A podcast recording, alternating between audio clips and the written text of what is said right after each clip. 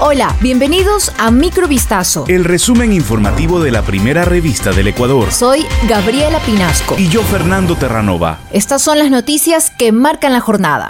Un pedido de allanamiento a la vivienda del expresidente de la República, Lenín Moreno, fue solicitado por la asambleísta correísta de la bancada UNES, Pamela Aguirre, este miércoles 13 de julio de 2022. En su solicitud dirigida a la Fiscalía General del Estado, la legisladora señala el posible delito de peculado por la presunta desaparición de bienes del Palacio de Carondelet. Aguirre acudió a la unidad de fuero de Corte Nacional número 6 para entregar nuevos indicios, entre los que constan documentos del Instituto Nacional de Patrimonio Cultural, de los cuales se desprende que existiría una colección denominada Colección Arqueológica Moreno González, ubicada en el edificio Las Cumbres y de propiedad del exmandatario y su esposa Rocío González. Según los documentos del Instituto Nacional de Patrimonio Cultural a los que se tuvo acceso, la familia del expresidente sería custodia de más de 150 bienes patrimoniales.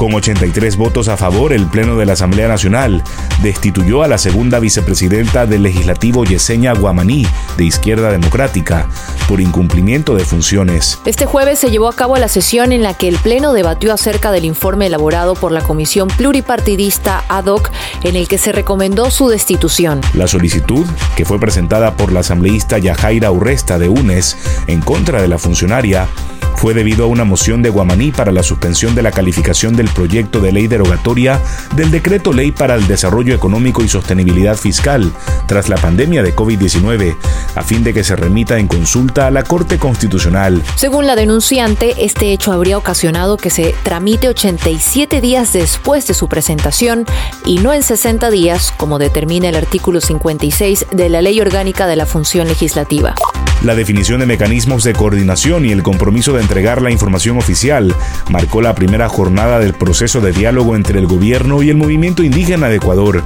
organizado tras las protestas sociales que sacudieron al país en junio pasado. Esta primera jornada de mesas técnicas, facilitada por la Conferencia Episcopal Ecuatoriana, que participa como garante del proceso, se desarrolló con la presencia de delegados del gobierno y dirigentes de las organizaciones indígenas del país. El presidente de la Confederación de Nacionalidades Indígenas del Ecuador, Conaye Leonidas Isa, dijo en una conferencia de prensa que las partes han establecido en este primer encuentro algunos mecanismos de coordinación, la metodología del debate y los detalles operativos del proceso. Isa recordó que desde este miércoles corren los 90 días de plazo que se habían fijado las partes en la denominada Acta por la Paz, que puso fin a 18 días de protestas sociales y que encaminó el diálogo sobre las 10 demandas presentadas por el movimiento indígena.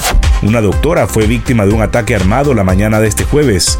El hecho se registró a las 8 horas 30 afuera del hospital del Instituto Ecuatoriano de Seguridad Social IES Teodoro Maldonado Carbo, situado al sur de Guayaquil. De acuerdo con información preliminar, la mujer se bajaba de su vehículo cuando fue interceptada junto a la entrada del área de consulta externa por unos sujetos que se movilizaban en una moto. Los agresores utilizaron un arma de fuego para propinarle alrededor de cuatro disparos, uno de ellos a la altura del tórax de la funcionaria.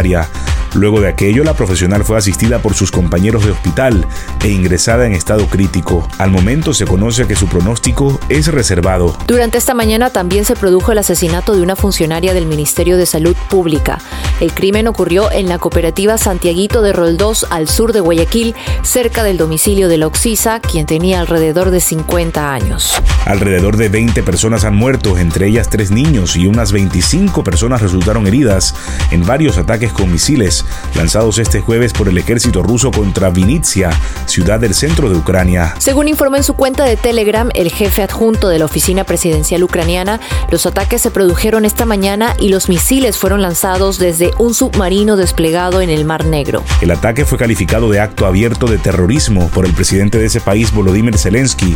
Según datos preliminares, tres misiles rusos impactaron en un edificio de oficinas y las explosiones también afectaron a complejos oficiales en la zona y a varios residenciales cercanos. Las explosiones, hasta cuatro según diversas fuentes, provocaron un incendio en la zona que se extendió a un aparcamiento cercano y que ha calcinado medio centenar de automóviles, según las fuentes.